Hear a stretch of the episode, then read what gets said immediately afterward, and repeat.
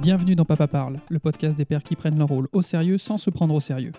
Devenir papa, c'est une seconde naissance. Comme un nouveau-né, on va devoir appréhender des nouvelles situations, des émotions fortes et apprendre tous les jours. C'est donc pour cela que Pierre-Yves et Thomas, deux jeunes pères, ont voulu partager leur vécu et poser plein de questions. Au travers de ce podcast, on vous propose de découvrir l'expérience d'autres papas. Si vous aimez l'émission et que vous voulez nous aider, il existe différents moyens. En nous suivant sur les réseaux sociaux, Facebook et Instagram, en nous laissant 5 étoiles et un commentaire. Vous pouvez même piquer l'iPhone d'un ami, aller dans l'application podcast pour le faire. Et enfin, en partageant le podcast, en en parlant à vos proches, le bouche à oreille, c'est encore ce qui marche le mieux. I am the only daddy you got. I am the damn paterfamilias.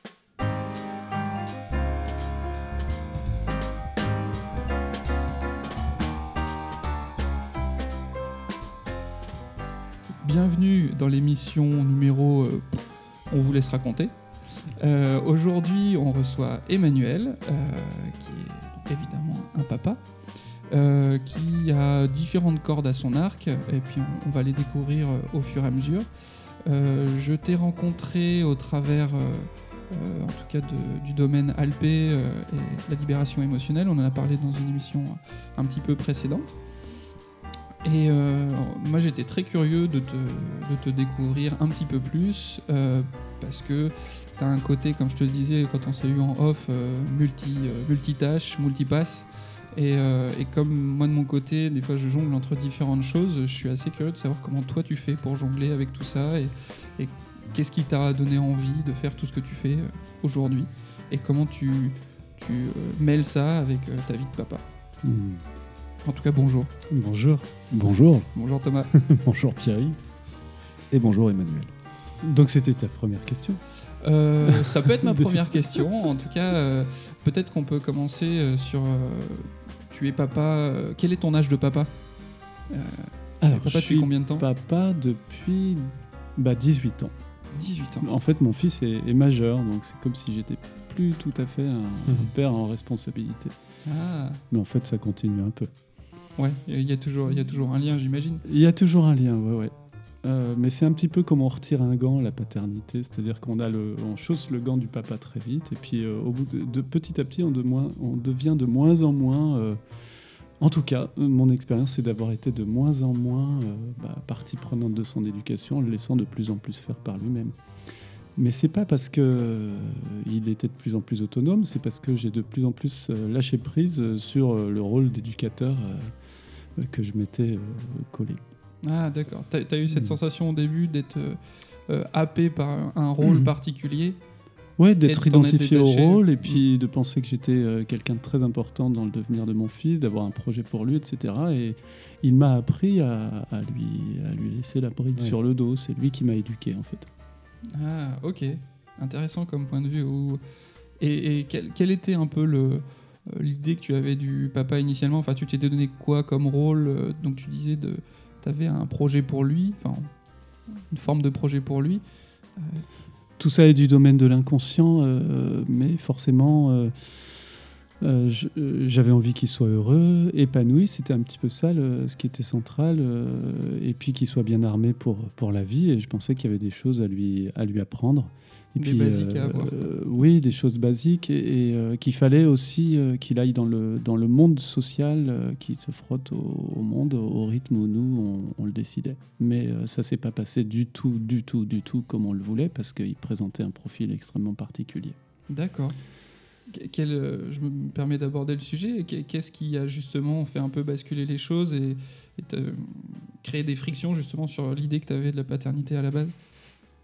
Bon, ça s'est passé. euh, en fait, euh, il a subi une naissance traumatique. D'accord. C'est-à-dire qu'il est arrivé euh, comme une serpillière, on pensait qu'il était mort.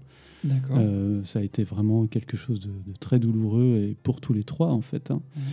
Et euh, très vite, il s'est révélé euh, extrêmement anxieux. euh, le moindre bruit le faisait pleurer pendant plus d'un quart d'heure.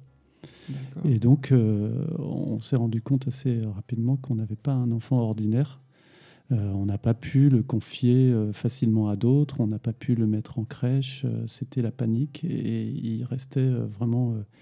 il avait besoin de proximité, de, silence, d'être à la maison. il avait une nounou qui a remarqué son, handicap, en fait, hein, un. C'est-à-dire qu'il. tant qu'ils étaient à deux ou trois, ça allait. Puis dès qu'elle allait voir, par exemple, d'autres nounous, il y avait 5, 6, 10 enfants, il se repliait sur lui-même et on ne pouvait plus rien en tirer. D'accord. Et euh, on n'a pas compris tout de suite. Euh, on a cru que c'était euh, des caprices, de la mauvaise volonté, tous les, toutes les choses qu'on peut se mettre dans la tête. Mhm. Et puis, euh, et il nous a appris à le respecter, tout simplement. Et ça a pris beaucoup de temps. Il y a encore deux ans, je pensais encore qu'il fallait qu'il qu'il sorte, qu'il aille, qu'il aille voir des gens, etc. D'accord. Donc il y avait un grand besoin de, de calme, de sérénité, Ouais. d'un cadre qui ne, module, enfin, qui ne se module pas tout le temps, d'avoir quelque chose de posé. euh. Mhm, tout à fait. euh, C'était euh, un enfant qui, ouais, qui demandait à rester beaucoup à la maison, qui, qui prenait peur dès qu'il fallait partir. Si je lui disais on va à la plage, quel temps il fait C'est à combien de, de temps Quand est-ce qu'on reviendra Est-ce qu'on sera là pour l'heure du repas? Et j'avais une avalanche de 15 questions Mhm. pour, pour quelque chose qui me paraissait absolument anodin. Ça, c'était euh, un petit peu plus tard, hein, quand il a, été, euh, quand il a eu 12-15 ans. Mais dès l'âge de bébé, ça se manifestait. Et simplement, ni euh, les parents, ni sa mère, ni moi, ni l'institution, ni les clubs de sport auxquels on essayait de le faire adhérer ne, ne comprenaient qu'il s'agissait simplement d'une phobie, quoi, qui avait un niveau d'anxiété euh, très élevé, et que c'était de l'hypersensibilité. Avec en plus un profil euh, euh, hypervigilance à sentir les émotions des autres. on avait même l'impression qu'il lisait dans nos pensées. Parfois, il était capable de nous dire ce qu'on pensait à l'instant T.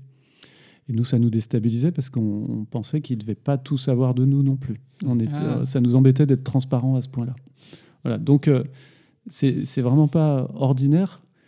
Euh, Il t'a pas donné le choix d'avancer, en tout cas, d'évoluer. Euh, voilà, voilà, c'est ça. Euh, et donc, simplement, moi, on m'avait transmis qu'on élève les enfants, Ouais. qu'on leur transmet nos compétences, nos savoirs, etc. Et puis, on s'est. Alors là, c'est le bilan de 18 ans. hein. J'ai l'air Ouais. d'avoir. euh, Je vais tout de suite à la conclusion, mais euh, peu à peu, euh, sa mère, moi, les autres, on s'est mis à, à comprendre qu'il était absolument auto-apprenant, qu'il se débrouillait bien tout seul et qu'il fallait le laisser faire à son rythme. Est-ce qu'aujourd'hui, vous êtes arrivé à une forme d'équilibre? Oui, c'est-à-dire que plus... Alors, on, on était... euh, je repars un petit peu en arrière sur la Mhm. question. Euh, moi, je mettais en balance, si ton niveau de responsabilité augmente, on te laissera faire et tu auras de l'autonomie. Et lui nous a appris à laissez-moi d'abord l'autonomie, vous allez voir que je, vais me, euh, que je vais me comporter de manière responsable. Et en fait, c'est ce qui s'est passé progressivement. Ok. Je, je, je re- je rebondis là-dessus. En fait, j'ai cette sensation euh, dans mon parcours, quand euh, j'ai appris que j'allais être papa, avec ma compagne, on a commencé à se poser beaucoup de questions sur l'éducation, la pédagogie, les différentes écoles. Et, euh, et j'ai l'impression que les nouveaux courants euh, d'écoles qui apparaissent sont dans cette philosophie-là, en fait, de euh, arrêter de se dire qu'il faut absolument transmettre quelque chose de précis à un enfant, mais que lui-même, en fait, euh, est fait pour apprendre, et qu'a priori, euh, si on lui lâche la grappe, euh, ça va bien se passer. Ouais. Et- Bah, je suppose que tu parles des écoles démocratiques, tu Oui, fais ça. allusion à ce, à ce système. Bah, L'école démocratique, c'est une forme comme ça, mais il y a euh, Jean-Pierre Lepris euh, Oui. qui, euh, qui parle beaucoup de ça, qui est assez, euh, on va dire, qui fait partie des plus extrêmes en France par rapport à ça, en disant qu'on ne devrait même pas, enfin, qu'on on n'a rien de spécifique à transmettre à l'enfant, mais juste de vivre Mhm. avec lui et, et que ça se, ça se fera tout seul. Ouais. Euh, et et j'ai l'impression ouais, que ton, ton parcours t'a amené un peu à ça. Alors, pour ton enfant, est-ce que tu as, est as eu cette perception aussi pour les enfants en général? Enfin, Est-ce que tu as, vu ça sur d'autres enfants ou est-ce que tu l'as ressenti comme ça pour d'autres choses? C'est difficile à dire parce que je suis un petit peu influencé par ce que j'ai lu sur les écoles démocratiques, euh, l'expérience Sudbury, euh, l'expérience euh, de Summerhill, de Ale- Alexander Neal. Et euh, donc, euh, je ne peux pas faire l'économie de, de- de ce que j'ai appris. j'ai- je peux pas me prononcer sur le fait que les enfants aient besoin de cadre ou pas. En tout cas. Alexander Neal, lui, ce qu'il disait, le- donc le fondateur de l'école Summerhill, où les cours n'étaient pas obligatoires, euh, bah, c'est que les enfants savent très bien s'autogérer et que plus il y a une éducation euh, stricte et coercitive, euh, moins c'est permissif, plus on a de déviance sociale et même ça allait jusqu'à des déviances sexuelles pour les, pour les éducations puritaines. Euh, et donc, euh, voilà, c'était, il avait mis ça en pratique, il en témoigne dans, dans son livre Libres enfants de Summerhill. Et ça, c'est sur le tard, moi, que j'ai été confronté à ça. Mais il y a quand même quelque chose euh, qui était venu de manière totalement intuitive quand j'étais donc futur père, donc la maman était enceinte. C'est que deux choses m'étaient venues à l'esprit. J'avais intégré l'idée que l'enfant arrive, il sera comme il sera, et éventuellement il peut être handicapé. Moi, j'imaginais qu'il pouvait être trisomique. Et je m'étais dit, qu'est-ce que, qu'est-ce que tu feras? Bah, Ça sera accepté, son handicap sera accepté. C'est comme si d'avance, j'avais intégré l'idée que peut-être il y aurait un bug euh, euh, de ce type-là, euh, sauf que c'est pas ce handicap qui s'est présenté, et je me suis pas rendu compte tout de suite qu'il s'agissait d'un handicap. Ça a pris des années, en fait. Et la deuxième chose qui me venait, c'était en une sorte de rêve éveillé où euh, mes références à l'époque, euh, c'était le roman du 19e siècle, hein, parce que j'étais jeune et puis que j'avais étudié la littérature comme ça. Et j'imaginais que ce qui serait idéal pour un enfant comme, euh, comme celui qui allait venir, mais sans, sans- sans savoir qui il était encore, c'était le, le système du précepteur. C'est-à-dire les enfants Ah sont à la maison, dans un cadre sécure, et puis un, un spécialiste vient et va les instruire et non pas les éduquer. Et ça, je me disais, oh là là, si j'étais riche, si j'étais un bourgeois du 19e siècle, j'adorerais ce type d'éducation. Et je m'étais jamais dit que peut-être ça pouvait se faire euh, entre papa et maman à la maison, éventuellement avec des frères et sœurs. Euh, ça ne faisait pas partie de ce que je savais euh, possible. Euh, J'avais jamais entendu parler, par exemple, de l'expérience d'André Stern, Ah oui. qui a été, qui a, qui a reçu, c'est même pas de l'instruction en famille, c'est une liberté euh, totale à la maison. Et c'était lui qui, qui demandait à apprendre telle ou telle chose. Pardon, j'ai la voix qui, Prends le temps de boire un coup s'il y a qui s'éraille.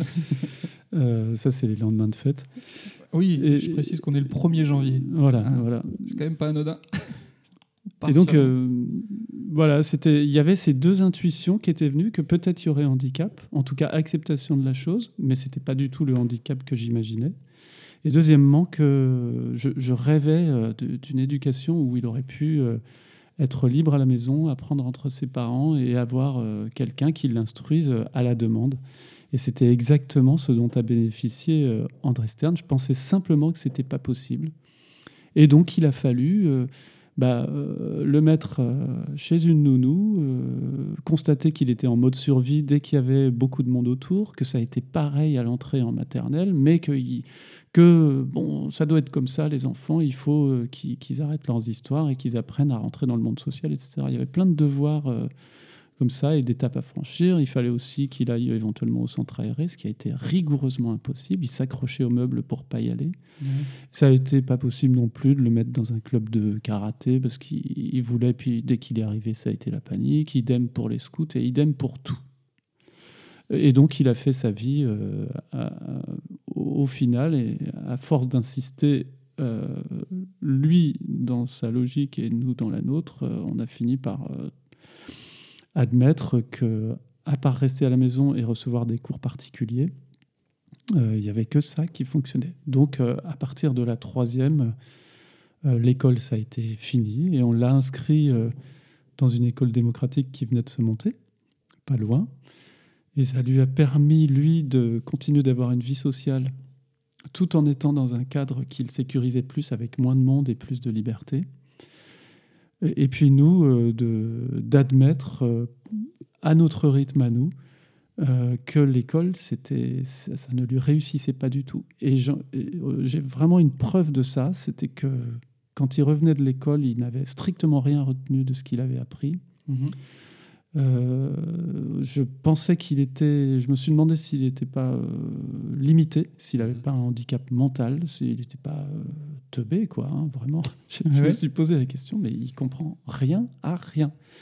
Et en fait, le week-end, c'était session de rattrapage. Il reprenait ses leçons et là, il apprenait. Donc, en fait, il, passait, il passait cinq jours à souffrir à l'école, euh, à avoir mal au ventre et à paniquer, et deux jours à apprendre à la maison. Oui, donc il, est- il était capable de faire le travail d'une semaine en deux jours. Bah, largement, euh, en fait. Et je crois que c'est pas, ça, c'est pas si exceptionnel que ça. Mm. C'est-à-dire que il a fini par nous dire, quand il a eu la maturité d'exprimer euh, ce qu'il vivait, c'est bon, bah voilà, on rentre, euh, c'est le foutoir, euh, le prof met 10 minutes à, à essayer de calmer l'ambiance, euh, 10 Mm. minutes à essayer de nous expliquer euh, ce qu'on va faire pendant le cours. Ensuite, euh, le reste du temps, euh, les inf essayent de faire obstruction et de faire de la résistance aux apprentissages. Et les dix dernières minutes pour essayer de calmer les gens avant la sortie. quoi. Euh, et donc, euh, Ça rejoint complètement le, le retour que j'ai eu d'un copain instituteur qui, euh, quand le premier confinement a commencé, que tout le monde s'est un peu lancé euh, comme ça, expérimentalement dans l'instruction en famille, Et les gens n'ont pas eu le choix. ouais. forcé par la, voilà, par la force des choses. Euh, pour plein de gens qui n'avaient jamais étudié cette problématique, euh, j'avais un certain nombre de copains qui, voilà, qui, qui faisaient des retours en disant bah, voilà comment on s'organise. Euh, et par exemple, bah, les enfants euh, sont de telle heure à telle heure, donc les heures de l'école, ils sont euh, en train de travailler. euh, donc euh, c'est ma femme ou c'est moi qui, qui les accompagne et tout. Et notre prof instit, euh, qui est pourtant un instit à l'ancienne, quoi, qui n'est pas au, au fait euh, des questions d'école démocratique par exemple ou autre, euh, nous fait un retour en disant mais, euh, mais les gars ça va pas, enfin, une heure par jour c'est bien suffisant euh, parce que nous en, en classe on, on a une heure utile en gros quoi. Le reste Oui, sur toute une journée. sur toute une journée, ouais. Sur toute une journée, il y a une heure d'apprentissage. Le reste, c'est euh, c'est de la police ou des choses comme ça, quoi. Ouais. Ouais, je me dis, mais tout, tout ce temps, enfin, j'ai un peu radical, tout ce temps perdu. Euh, alors que, enfin, là, je n'ai que l'expérience de mes enfants, mais quand euh, je les vois faire euh, quelque chose pour lequel ils ont de l'enthousiasme, mais enfin, ça, ça, ça, tout est retenu en Mhm. temps réel, en fait. Il n'y a pas Mhm. besoin de rabâcher. Dès qu'il- si si c'est lui ou enfin un des deux qui me pose une question, c'est sûr qu'ils vont retenir la réponse. Bien sûr. Si la question vient d'eux, c'est évident en fait. Ouais. Et à la limite, le, le- le- ce que, là où j'en suis aujourd'hui, moi, c'est d'être euh, attentif euh, à savoir rebondir sur leurs questions et les moments où ils ont, on va dire, cette, euh, cette faim de connaître.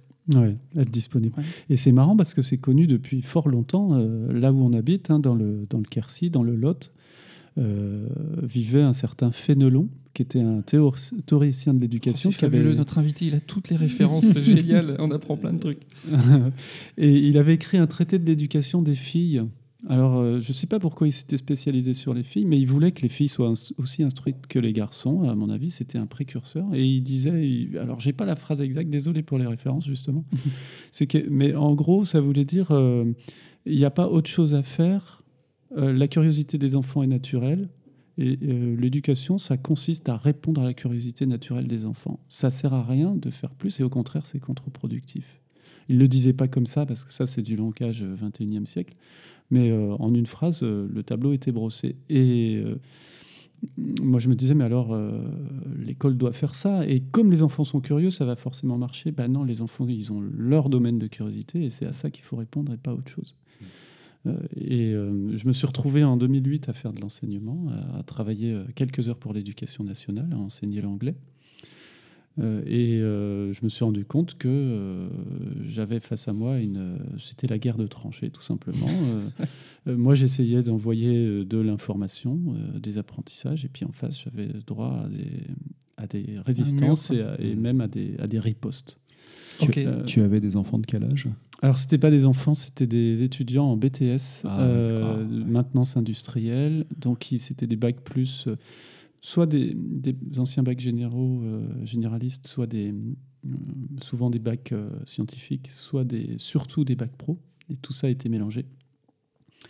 Et je me souviens, alors c'est de l'anglais, on va faire de l'anglais de base, mais déjà, IAM, pour des gens qui avaient fait six ans d'anglais depuis le collège, depuis, euh, oui, la sixième, pas évident. Euh, ça disait pas quelque chose à tout le monde. Et, et c'était une majorité de gens qui ne pouvaient pas sortir une phrase basique euh, d'anglais. Et euh, comme moi j'aimais l'anglais, que j'écoutais euh, de la musique, j'avais initié, euh, j'avais fait écouter les Beatles à mon fils et bah, lui en fin de sixième parlait beaucoup mieux que la plupart de ces jeunes qui simplement, pour eux, c'était plus stressant qu'autre chose. Je les voyais tout, tout hérissés, arriver en cours. J'aime pas l'anglais, etc. Voilà. Donc, euh, j'ai fini par faire comme Ramin Farangui. On s'est retrouvé un jour parce que j'avais interviewé Ramin Farangui euh, en tant que journaliste sur son, son école démocratique. Et il a enseigné, lui, Mhm. euh, dans une école internationale, une école européenne en Espagne, je Il crois. si enseignait bonne les maths. Les Il maths, enseignait, voilà, en tout cas une matière scientifique. hein, c'est un ancien centralien. Et un jour, il a dit bon, écoutez, euh, voilà, j'arrête, euh, j'arrête d'enseigner, hein, ça suffit. Ceux qui veulent jouer aux échecs, ils peuvent le faire. Euh, je suis juste à votre disposition pour vous transmettre le programme si ça vous intéresse d'ici la fin de l'année. Et donc, il a constaté que certains, effectivement, jouaient aux échecs ou s'amusaient, et d'autres étaient intéressés. Et au bout d'un moment, tout le monde ayant la maturité de savoir qu'à la fin de l'année, il y avait un, une échéance, un examen, eh bien, les gens, à leur rythme, ont, fait les apprentissages, euh, ont, été demandeurs des apprentissages qui leur convenaient au moment où ça les intéressait, et ça s'est très très bien passé. Et là, il, a quand même fini par quitter cette institution en, créant sa propre structure pour faire fonctionner ça euh, sans se mettre en, porte-à-faux avec euh, la demande de sa, hiérarchie. Et quand je l'ai interviewé, j'étais en train de me demander si j'allais pas faire la même chose dans mon cours. Et puis ben, un jour, c'est ce que j'ai fait et ça s'est très bien passé. J'ai- Et j'ai vu plus de progrès en anglais à partir du moment où je leur donnais euh, le loisir de, de faire ça ou, ou autre chose que pendant toutes les années euh, précédentes. Ouais, t- t'as- déjà le fait de retirer l'obligation, euh, je pense que dans le cerveau, il y a quelque chose qui, qui s'ouvre un petit peu. Quoi. Ouais, ouais. Alors j'ai vu des élèves qui faisaient des maths, qui repassaient leurs leurs devoirs de physique pendant mon cours. Alors, c'est- Alors je, je peux me permettre de le dire puisque j'ai quitté l'éducation nationale, euh, mon, mon travail de vacataire. Et justement pour ces raisons, parce qu'à un moment, je me suis dit, euh, c'est pas loyal. Tu es censé servir un programme, tu es payé pour ça, arrête Mhm. quoi. Euh, et donc, ça, l'expérience a été positive dans le sens du mieux-être de tout le monde, dans le sens des apprentissages de manière générale. Donc, il y avait des gens qui ont certainement beaucoup progressé en physique pendant mon cours d'anglais. Ouais. Euh, mais moi, je, je- voilà, à un moment, il fallait quand même euh, euh, ne- ne- rester loyal vis-à-vis de l'institution qui, qui m'employait. Donc, euh, je, me, je me suis retiré et j'ai laissé à des, des gens plus motivés que moi sur la, la langue anglaise euh, le, le soin de, de, de poursuivre. Tu, as, tu nous parles de un fils. Vous oui, j'ai un, euh, fils. Bah, alors, Vous euh, avez eu plus d'enfants Nous ou- avons eu un, un enfant. Un seul, euh, parce que euh, bah, la naissance ayant été traumatique aussi Ouais. par la mère, elle a décidé de ne de pas, de, de pas recommencer euh, l'opération. Donc c'est vrai que le point de départ a été douloureux. Et maintenant, c'est un enfant qui a toujours ses peurs sociales. Alors maintenant, c'est un jeune adulte, hein, il a 18 ans. Toujours ses peurs sociales, mais qui est vraiment bien dans ses baskets. Euh, la- le truc un peu rigolo, c'est qu'à 6 ans, il est tombé, euh, je crois que c'était à 6 ans, sur un, un manga qui s'appelle One Piece, qui est Ah. peut-être le manga le plus vendu au monde. Et il est rentré dans cette, dans cette aventure, il s'est mis à dessiner, il a demandé à avoir des cours de dessin euh, particuliers, il voulait pas être dans un cours collectif, donc on lui a offert ça. Il s'est mis à crayonner, crayonner, crayonner. Et euh, au final, sur la, sur la fin, il s'est rendu compte que le créateur de One Piece, qui doit avoir une cinquantaine d'années aujourd'hui, euh, qui est dans, ce- dans cet univers, qui a créé cet univers euh, euh, fantasmagorique là, depuis une trentaine d'années, a un peu le même profil que lui. C'est-à-dire que c'est quelqu'un qui reste enfermé dans ce studio euh, pendant des heures et des heures à dessiner. À tel point que, et ça c'est mon fils qui me l'a appris, aux abords de la cinquantaine, son médecin lui a dit, bon écoutez, c'est- bien, hein, c'est productif ce que vous faites, mais votre corps, il aime pas du tout. Et donc, Yeshiro Oda, je crois, il s'appelle l'auteur, euh, euh, sort euh, une heure par jour, euh, marcher dehors, euh, ce, qui est, ce qui est pour lui un challenge. Euh, marcher ou courir, faire un peu d'activité physique et sortir en dehors de son studio. Et donc, euh, mon fils a pris conscience par lui-même qu'il ne pouvait pas rester enfermé dans sa chambre à dessiner et à faire du montage vidéo. Euh, qu'il fallait qu'il sorte. Donc le soir, quand il n'y a plus personne dans la rue, il se fait un challenge et il sort. euh, euh, quand il fait noir de préférence, et il fait quelques mètres, et des fois il arrive à faire 200 mètres dehors. Voilà. Et, il revient tout content de, de ça, et en disant voilà, j'ai fait mon activité physique. Et en fait, pour des auditeurs, moi je dis ça avec humour et légèreté, mais réellement, euh, aujourd'hui c'est bien vécu. C'est-à-dire que je pense qu'il y a peu avant son entrée en école démocratique, il y a quelques années, euh, j'aurais même pas pu en témoigner parce que c'était quelque chose de douloureux, quoi. Hmm. Euh, et en fait, euh, C'était douloureux, de, par exemple, de ne pas le voir actif physiquement? Y ouais, des- bah, c'est toujours l'histoire du projet. On a une idée sur ce qu'est une vie saine Mhm. et réussie et épanouie pour ses enfants. Mhm. En tout cas, moi, j'en avais une. Euh, je dis pas que c'est le cas de tout le monde. Et le voir euh, geeker euh, toute la journée, en- tout voûté sur, son, sur son siège et, et pas pouvoir sortir dehors et avec pas d'amis, bah, c'était vraiment flippant. Et en fait, le, le retournement s'est fait à partir du, du moment où euh, l'acceptation s'est faite de, de comment il était. Et à partir de ce moment-là, lui, il a commencé à, à s'ouvrir et à se faire des amis euh, via les réseaux sociaux et ensuite à l'école démocratique. Et finalement, là, peu à peu, euh, la- notre lieu de vie est devenu une auberge espagnole où tous les copains débarquent. C'est eux qui viennent. Il s'est même fait une petite amie. D'accord, il va pas vers le monde, mais il fait venir le monde à lui. Il fait venir le monde et c'est- assez étonnant parce qu'il il il a un côté star et, et, et ça, les gens viennent à lui. euh, voilà. Il crée du mystère autour de lui. je sais pas comment il s'y prend. euh, euh, il m'a appris un truc. En fait, on est en train de parler de paternité. Moi, je peux surtout témoigner de ce que lui m'a appris. J'ai pas l'impression d'avoir eu besoin de lui apprendre grand chose.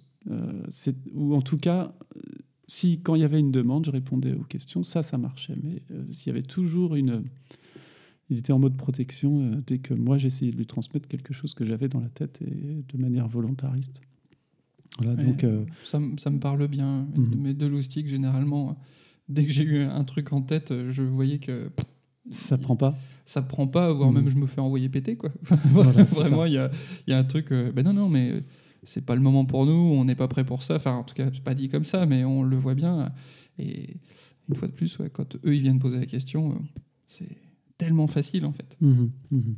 Donc voilà, Fénelon, hein, ça fait 200 ans qu'on est au courant, et puis, on a, puis la plupart des, des institutions n'ont pas pris en compte ces, ces bases de, Ouais. de, de l'éducation.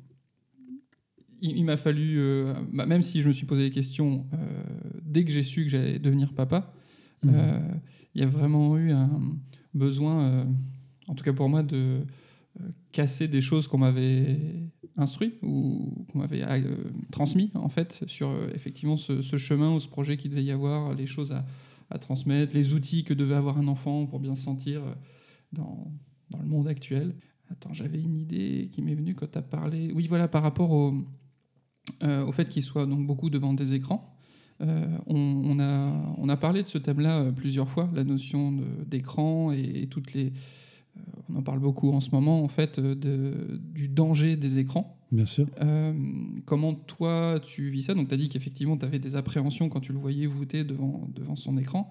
Que- quel est ton point de vue aujourd'hui par rapport à ça? Et les, les points positifs ou négatifs que tu en retires vis-à-vis du temps qui passe devant un écran? Après, je pense qu'on peut faire tellement de choses différentes devant un écran, ça dépend de chacun, mais Alors, j'ai essayé de retirer ma ca- casquette de journaliste qui a reçu plein de témoignages d'experts de tous les côtés euh, pour parler de, de- de mon expérience. Et euh, le résultat de, de tout ce que je- de toutes mes observations, c'est que je n'en sais rien en fait de ce qui est de ce qui est bien et de ce qui est pas bien. Ce que j'observe, c'est que des enfants qui sont pas exposés aux écrans, euh, donc euh, dès le plus jeune âge, par exemple. euh, bah, dans le cadre de l'instruction en famille, par exemple, ou, dans des écoles, là on parle au- en France, ça commence à émerger, c'est c'est venu du Danemark, l'école de la forêt, je crois, ça s'appelle. Mhm. Ah oui, le Forest School. Forest School, voilà. Ouais. Euh, ben, ça fait des enfants heureux, qu'on les joue roses euh, et qui apprennent des tas de choses avec leurs mains. Donc, on- très clairement, euh, les apprentissages, mais ça, c'est de la, de la théorie, euh, c'est que c'est la motricité fine, c'est par la motricité que les apprentissages fondamentaux se font. Et, et s'il y a une tablette tactile, ben, cette motricité fine ne se développe pas. Et on a des enfants qui sont un peu pur esprit, mais qui ont très peu de compétences, comment dire, concrètes. Euh, qui, qui- certains aspects de la mémoire se développent pas bien, la mémoire, euh, comment on appelle ça, procédurale, enfin la, mémoire de faire des choses euh, Mhm. comme un nœud de cravate, etc. Et donc, mon fils a été très peu exposé aux écrans enfants parce qu'on avait lâché la télé au moment où il, où il est né. hein. C'était pas par lassitude, ça nous intéressait de moins en moins. Et il- les écrans sont arrivés assez tardivement dans sa vie, euh, vers 12-13 ans. Euh, donc euh, son smartphone, il l'a eu à 16 ans, ce qui est relativement tard. Les téléphones portables, on n'en avait pas hein, pendant, des années. Il avait 6 ans quand j'ai eu mon premier téléphone portable. Et donc il a été très peu exposé, mais dès lors qu'il y a été ex- exposé, c'est devenu extrêmement attractif et addictif pour lui. Euh, et donc ça a été la lutte, euh, pareil, hein, la guerre de tranchées pour essayer de le soustraire à ces écrans. Il en a entendu beaucoup, des théories, des explications, euh, énormément. Et c'était, ça ne veut pas dire que c'était pas utile de lui dire les choses. Ça ne veut pas dire que c'était pas utile de, l'empêcher. De, voilà, à chaque Noël, il demandait une PlayStation, des trucs comme ça. Et donc, euh, nous, on faisait de la résistance, mais en même temps, on ne voulait pas euh, le, le- le- empêcher qu'il ait des choses que les autres euh, ont. Et euh, voilà, là, vraiment, je, ne sais pas ce qu'il faut faire. Je sais que du point de vue de Ramin Farangui, eh ben, dans les années 60, les adultes s'inquiétaient euh, que les enfants lisent des BD euh, parce que ça Oui. allait les retirer des, des livres euh, écrits, quoi, où il y a beaucoup de textes, de la littérature. Et puis, euh, il me citait euh, un jour, euh, bah, dès l'époque de Platon, on s'inquiétait de la nouvelle génération qui n'était pas Mhm. comme celle d'avant Ouais. et qu'il n'y avait plus de jeunesse. Quoi. Donc ça fait plus de 2000 ans qu'on sait qu'il n'y a plus de jeunesse et que les enfants, si on, vraiment, si on leur donne pas des cadres très précis, ça va pas du tout. Quoi. Saint-Augustin est passé par là pour même pour dire qu'il fallait châtier les enfants, qu'on n'arriverait pas à les dresser sans les châtier. Ah oui, Voilà. d'accord. Donc il y a, il y, a, tout un historique d'inquiétude pour les enfants. Et ça, euh, Ramin euh, dé- développe beaucoup ça. On, l'a même interviewé avec mon fils. On a fait une interview euh, pour, pour qu'il développe ses thèses. Alors mon, fils était ravi d'entendre ce discours-là. Et euh, au final, donc il a 18 ans. On vit dans le même lieu, mais de temps en temps, je m'en vais pour lui laisser l'appartement pour qu'il soit en autonomie. Et là, j'ai la surprise, euh, à mon retour, euh, de voir, euh, d'entendre des discours de, de- de- des discours de vieux, quoi, des discours d'adultes. euh, C'est-à-dire de vieux. euh, alors, euh, ben, par, la dernière en date, euh, c'est euh, voilà, je, je me suis rendu compte que euh, donc il était très Fortnite, euh, donc un jeu vidéo en ligne, en réseau, un jeu guerrier. Alors moi, ça, ça choque mon âme de pacifiste. hein, qu'on- Je, je connais pas très bien, mais euh, pour nos Ça, auditeurs qui connaissent c'est encore un moins, battle royale où on un arrive jeu, sur une zone et il ne doit en rester qu'un. voilà, on s'élimine les uns les autres, C'est c'est-à-dire on, on s'entretue en fait. c'est ça. Mm. Mais C'est- sous une forme assez cartoonesque. Oui. Donc c'est- ça, ça donne un aspect gentillet, pop. mais euh, Mm. le but est quand même d'éliminer l'autre. D'accord. Voilà, c'est un jeu de guerre. Ils, ils arrivent sur une, sur une île en une espèce de parachute et il faut qu'ils trouvent des armes. Et le but est de désinguer tout le monde sauf eux-mêmes. Et donc le top 1, c'est celui qui ne s'est pas fait tuer, le seul, le seul qui reste. Et donc, euh, moi qui, qui connaissais les jeux coopératifs, ça me ça m'attristait énormément et j'ai fait beaucoup de discours euh, sur, sur le sujet. Et donc, euh, donc, il s'est passé que j'ai formulé beaucoup mon désaccord, hein, énormément, énormément. Donc, je vous dis pas par quel par quel détail s'est passé, mais au final, euh, bah, je le laisse un week-end tout seul, trois jours. Je vais me balader. Et quand je reviens, il, m'explique que euh, bah, s'était rendu compte depuis longtemps que euh, les jeux sont addictifs et que lui, il a des projets et que les jeux l'empêchent de. de- de- s'il commence par ça, c'est bon, la journée, elle, elle va se passer à, à perdre du temps. Alors, soit sur les réseaux sociaux à chatter, soit à jouer à Fortnite ou autre. Et donc, il, il avait désinstallé tous ses jeux vidéo pendant le week-end de sa propre initiative. C'est-à-dire que je lui en demandais même pas tant. Euh, et que lui le, bah, l'avait fait et s'était rendu compte. euh, Enfin voilà, il, il se rendait compte qu'il avait beaucoup plus de, d'énergie, d'enthousiasme euh, à partir du moment où il était passé par la case, euh, cette étape intermédiaire que constitue l'ennui. Et là, il s'est fait une expérience de trois jours euh, sans réseaux sociaux, donc il, euh, sans chatter. Donc son, son téléphone portable, il l'a utilisé juste pour écouter de la musique. Et il s'est filmé pendant cette expérience euh, en se disant que peut-être il allait faire une vidéo sur YouTube pour dire trois jours sans, Mhm. sans, sans SMS, sans, sans WhatsApp, etc. Désolé de faire de la pub. C'est pas grave. On n'a pas de sponsor Voilà. particulier. Tu peux dire ce que tu veux. Le- Il faut que je me Ah oui, je t'en prie, vas-y, bois un coup. Pardon. J'en profite euh, pour te poser une question. Euh, Est-ce que, comme euh, avec l'auteur de One Piece, où il s'est senti proche de lui parce qu'il y avait des, des similitudes dans leur comportement, dans leur ressenti, est-ce qu'il a vu ou entendu des gens qui parlaient justement du fait de, se désintoxiquer un petit peu ou de, de couper euh, au niveau des réseaux sociaux Est-ce qu'il y a des gens qui l'ont inspiré ou des, des écrits éventuellement, euh, peut-être ou pas? Pas que je sache. Il m'a pas témoigné de ça. euh, ça a toujours été euh, décrit comme une, euh, une auto-observation. Il a quand même, euh, au-delà de cette, de cette difficulté euh, sociale, hein, et puis de ses phobies, hein, c'est des, des peurs de- du bruit, peur du vide, etc. Peur quand les bâtiments sont élevés, il y en a plusieurs. Euh, il y a une, une espèce de conscience de lui-même qui est, qui est élevée. Ok, un donc, recul important un- sur- ouais, ouais, il se voit vivre. et- en fait, il y avait un truc que j'avais appris, ça c'est dans, mon, expérience de père et dans notre expérience de parent avec sa mère, ça a été une étape importante, c'est que pendant, euh, sa grossesse, on avait lu euh, Tout se joue avant six, tout se joue avant six ans. Ça, ça met la pression, ça. Euh, bah en fait, pas du tout. Non. Euh, ah oui, tu, tu le vois comme ça? Non, mais le, le Euh, titre non. en lui-même, je connais pas le livre en fait, mais quand on voit le titre, Ah ouais, tout ouais, se joue ouais. avant 6 ans, tu Bah, te dis waouh Ouais, mais ça, ça attire les, ça attire les parents en désir de perfection. Oui, d'accord. ouais. Euh, donc nous en faisions partie. Euh, on avait lu tout- toutes les émissions de Françoise Dolto lorsque l'enfant paraît. On avait, on avait bossé la théorie. Quoi.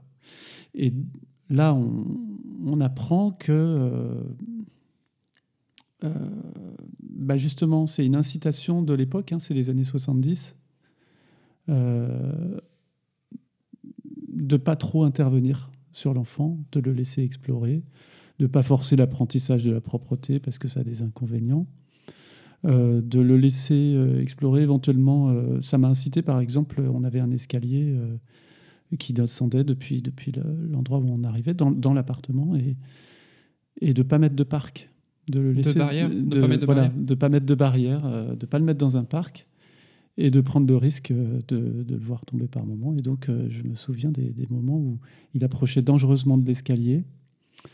Et moi, j'étais euh, sur le qui-vive, j'étais vraiment à- Prêt à sauter. derrière, prêt à sauter. Et,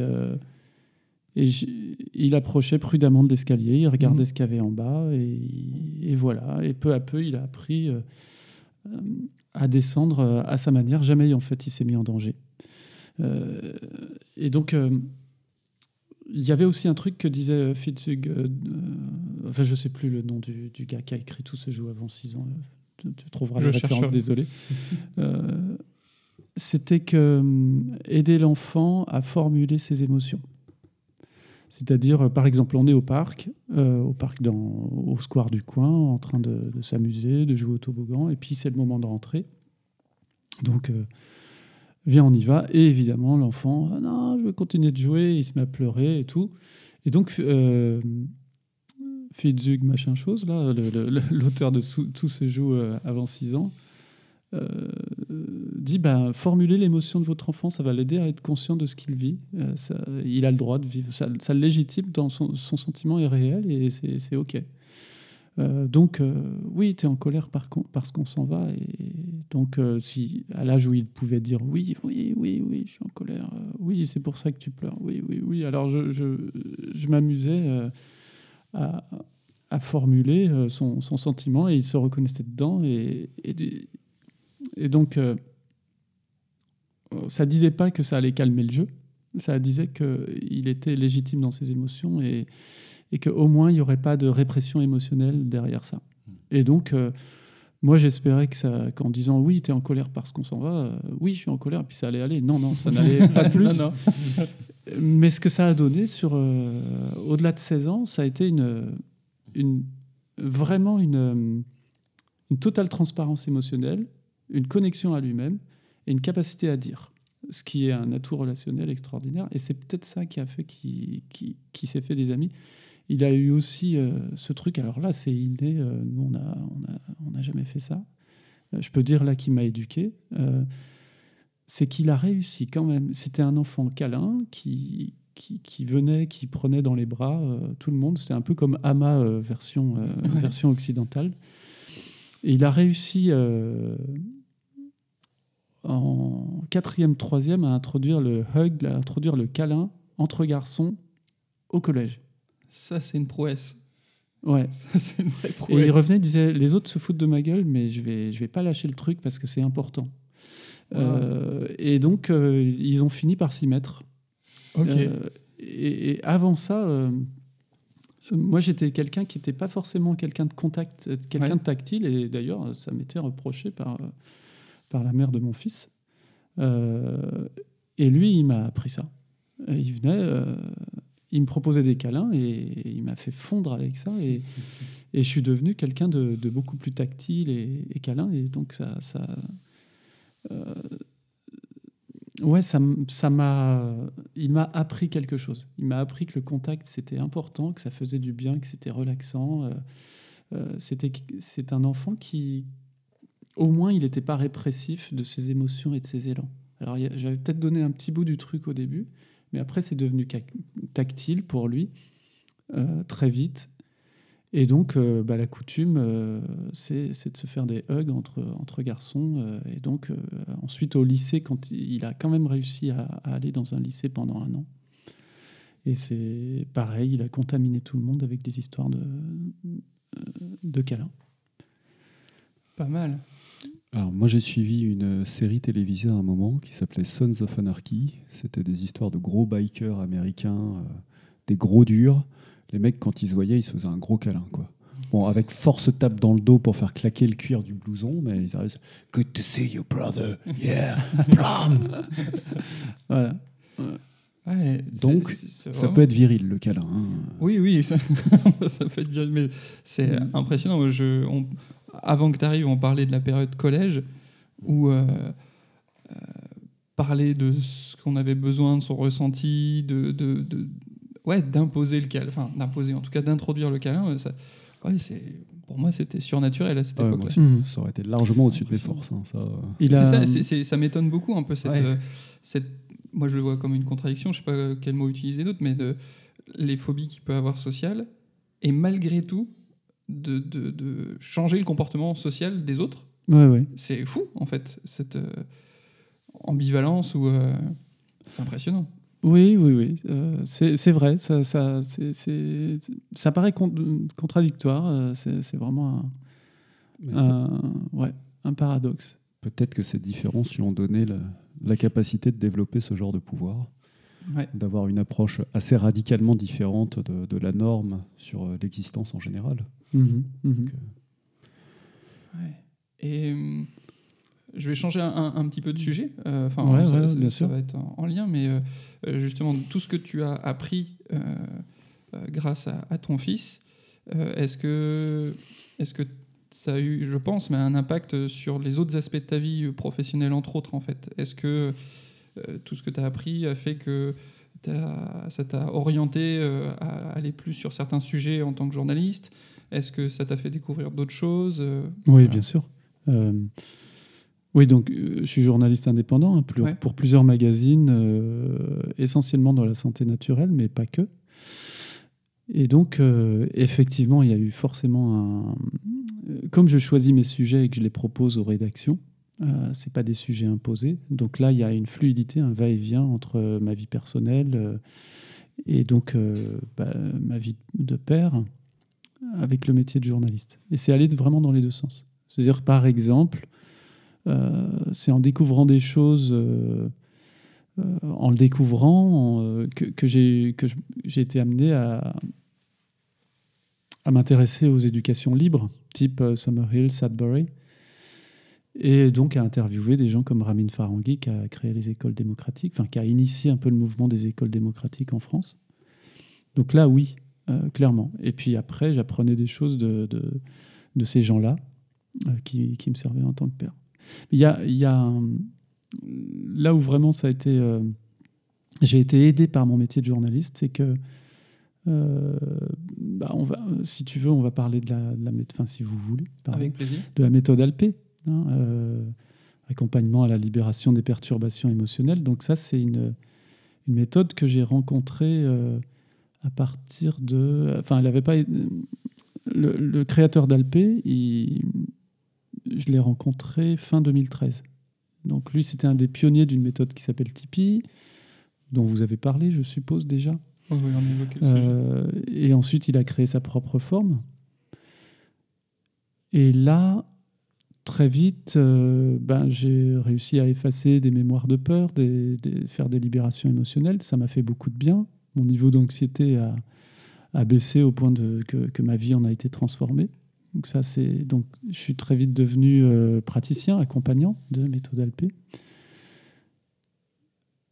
Et euh, avec l'idée que ça allait servir à, mon fils, que j'allais pouvoir l'aider à résoudre ses phobies. Et donc je m'y suis employé. Euh, et le souci dans cette méthode, comme dans toutes les autres, c'est qu'il faut que la personne soit mûre pour guérir et en ait envie. Ouais. Euh, et, voilà, c'est Pas de demande, pas de séance. pas de demande, pas de séance. Donc en tant que père, c'est hyper dur de ne pas faire une séance quand d'évidence on voit qu'il y a matière. Ouais. Et donc moi, j'ai j'ai utilisé Alpé pour désactiver tous les stress qui étaient liés au fait qu'il ne voulait pas faire de séance, en gros. Euh, Ok. Ça a servi à ça. C'est-à-dire de, de- vraiment de... Ça m'a servi par morceaux, de loin en loin, comme ça.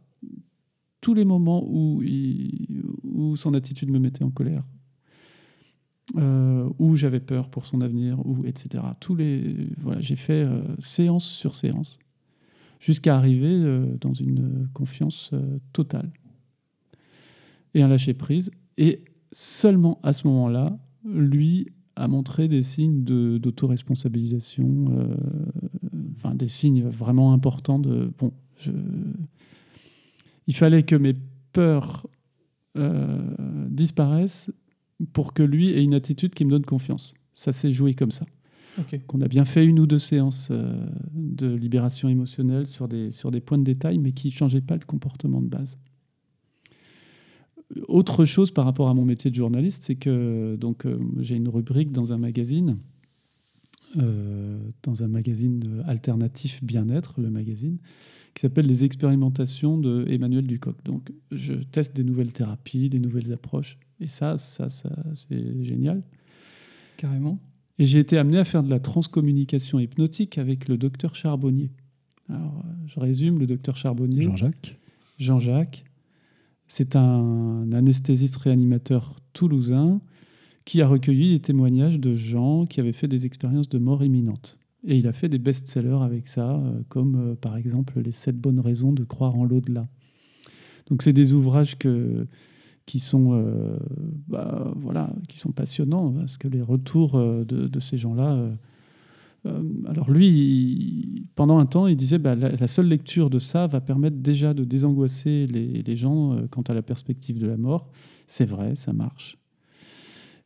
Mais les Nord-Américains lui disaient mais ça suffit pas, faites des ateliers. Il a été inspiré à créer des ateliers de transcommunication hypnotique. Alors c'est 40 personnes réunies en cercle avec un casque et une musique planante sur les oreilles.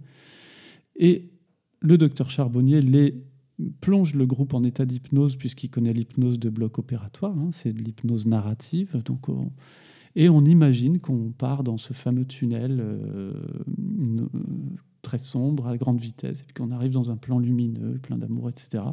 Mais tout ça sous forme d'hypnose. Donc c'est un peu de l'imagination. Et donc je me suis prêté à cette expérience en tant que journaliste. Et euh, bah, j'ai plongé complètement dans l'histoire. Donc évidemment, il y, a il y a le cerveau rationnel. Enfin, mon cerveau rationnel me disait ouais, mais c'est de l'imagination. Et puis le cerveau euh, plus intuitif qui disait bah, attends, laisse-moi vivre cette expérience. On, fera, On on, verra fera- après. on verra après, on fera les vérifications que tu veux après. Puis boum, euh, je suis plongé là-dedans. Je me suis retrouvé effectivement à rencontrer des, des images de défunts. euh, alors fantasme ou réalité, ça c'est toujours. euh, C'était de l'imagination, clairement. Donc voilà, une grand-mère toute lumineuse, un oncle qui m'a qui m'a dit des trucs. Et puis à un moment, on est face à une présence spirituelle. euh, euh, donc ça, c'est des suggestions hypnotiques. Et euh, alors moi, je vois, je vois un espèce de Jésus hollywoodien. euh, avec, Oui, classique, longs cheveux Voilà, très New Age. et, et- mais mais c'est une expérience intense émotionnellement. Enfin, non, elle n'est pas euh, émotionnellement intense. Il y y a une espèce de. C'est très net, tout est extrêmement net à ce moment-là. Et Jean-Jacques Charbonnier euh, nous suggère vous pouvez lui demander quelque chose, un conseil, une aide. Et moi, évidemment, mon instinct de père me, fait poser la question euh, bah, la guérison pour mon fils, la guérison de ses peurs qui lui permettrait d'aller dans le monde. Et la réponse, comme un glaive, tombe euh, non, il guérira pas. Pas pour le moment. Il a besoin de sa maladie pour se déployer. Et c'était le dernier truc auquel j'aurais pensé. C'est tombé comme ça et c'était immédiatement vrai. Euh, je pouvais pas penser ça. Et ça a été euh, une espèce de, de reddition absolue, totale et immédiate de- il faut autre chose que ça. C'était, mais oui, bien sûr. Et donc je suis sorti de cette expérience. Euh, j'ai pu vérifier qu'il y avait eu deux, trois choses qui étaient, vraies, puisque j'avais eu des informations sur, euh, sur, euh, sur ma mère et qui qu'elle m'a confirmé. Donc je me suis dit, waouh, il s'est quand même passé quelque chose. J'ai eu un niveau d'information. Et puis, ce qui s'est passé, bah, c'est que cette année-là, donc mon fils était vraiment en difficulté, n'arrivait plus à aller à l'école depuis un mois. Il était en fin de troisième. Et là, j'ai complètement été décontracté. Bah ouais, c'était OK.